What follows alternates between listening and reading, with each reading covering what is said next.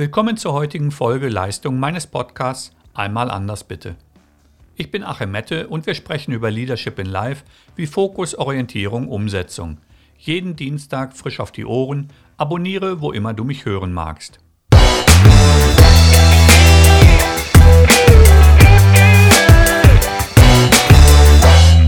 Folge 169 zeigt, wie Ergebnisse durch Zuneigung beeinflusst werden, somit dein Leben fortlaufend bestimmen. Werkzeuge und Tipps sind wie immer mit dabei. Mein Quote dazu: Erfolg heißt das Kind deiner Liebe zur Leistung. In der letzten Woche ging es um Durchhalten über Jahre. Es war die Jubiläumsfolge S026 zum vierten Jahrestag meines Podcasts. Ein schöner Erfolg in Bezug auf die Hörerzahlen sowie das Erlebte auf der Reise. Deshalb kümmern wir uns heute um Punkte, welche qualitatives Durchhalten ermöglichen.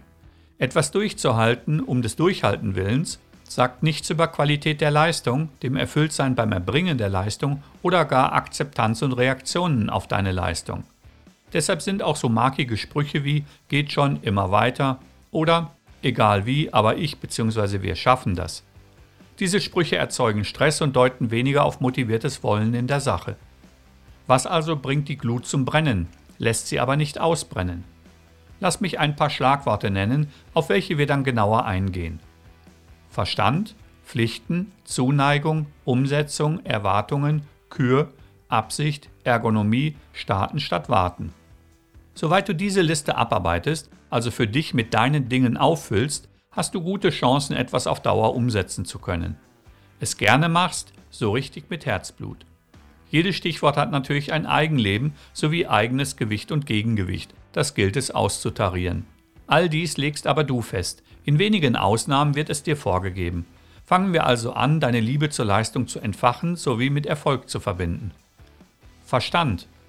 Verstand kommt vom Verstehen bzw. umgekehrt. Du musst dir also Wissen beschaffen und feststellen, ob, was immer es ist, dir liegt. Das ist eine sehr persönliche Sache, denn etwas wegen anderen anzufangen, lässt dich schnell aufhören, aus fehlender Lust oder wegen klassischem Versagen ist dann egal. Pflichten. Jedes Thema hat Eckpfeiler und das sind Pflichten, welche du akzeptieren solltest. Seien es No-Go-Areale bei sensiblen Themen oder fachlicher Nonsens in der praktischen Umsetzung deiner zu erbringenden Leistung. Im Sport kennst du es in Form von Wettkampfregeln. Umgehst du oder ignorierst sie, wirst du öffentlich sichtbar disqualifiziert.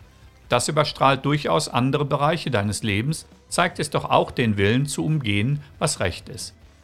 Zuneigung. Spürst du keine Zuneigung für dein Thema, brennst du nicht. Brennst du nicht, kannst du nur kalten Kaffee liefern. Der soll zwar schön machen, aber das ist zu wenig und oberflächlich. Es reicht nicht aus, deine besonderen Qualitäten sichtbar zu machen. Gerade beruflich solltest du fachlich glänzen, um überhaupt erkannt zu werden.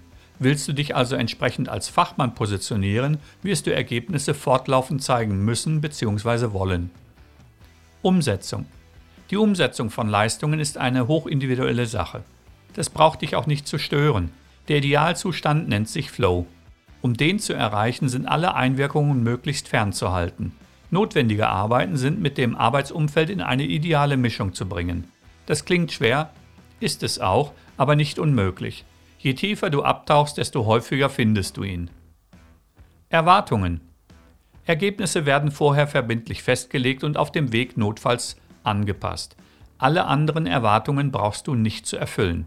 Das gibt dir eine enorme Fülle von Möglichkeiten, diese Leistungen in Erfolge zu überführen. Es bedarf der Übung, aber wer dich nicht unterstützt, stört. Im Hochleistungsbereich ist das eine Normalität. Deshalb finde deine stillen Bereiche, um leisten zu können. Kür. Die Kür beim Arbeiten ist wie ein Dessert, welches ein gutes Essen abrundet. Du findest für dich einen Bereich, in dem es dir leicht fällt und Spaß macht, noch tiefer in die Materie einzusteigen, um noch exzellentere Ansprüche zu erfüllen. Immer selbstmotiviert, niemals unter Zwang. Nur so schmeckt es auch süßlich. Absicht. Von Anfang an muss dir deine Absicht bewusst sein. Was will ich mit meiner Tat erreichen? Wem will ich damit helfen? Welchen Ausgang kann mein Team erwarten? Diese Fragen beantworte dir immer und immer wieder so bleibst du in der Spur, bemerkst Abweichungen sowie identifizierst nebenbei noch unnötige Arbeiten bzw. Belastungen. Das bringt uns zur Ergonomie. Duden beschreibt Ergonomie als optimale wechselseitige Anpassung zwischen dem Menschen und seinen Arbeitsbedingungen. Und genau hier fängt Spezialisierung an Spaß zu machen. Je besser du dich in deinem Feld auskennst, desto leichter fallen dir die Arbeiten, desto leichter erkennst du Notwendigkeiten, desto leichter fallen dir die unpopulären harten Dinge. Starten statt warten. Es gibt keinen perfekten Moment. Ideal schon, aber nicht perfekt. Deshalb starte so früh wie möglich, sammle Erfahrungen, lerne daraus und verfeinere deine Kunst. Alles andere ist Aufschieberitis. Es muss auch nicht alles schön sein, sondern funktionieren. An der Ästhetik wirst du zum richtigen Zeitpunkt Hand anlegen, das sogar immer wieder.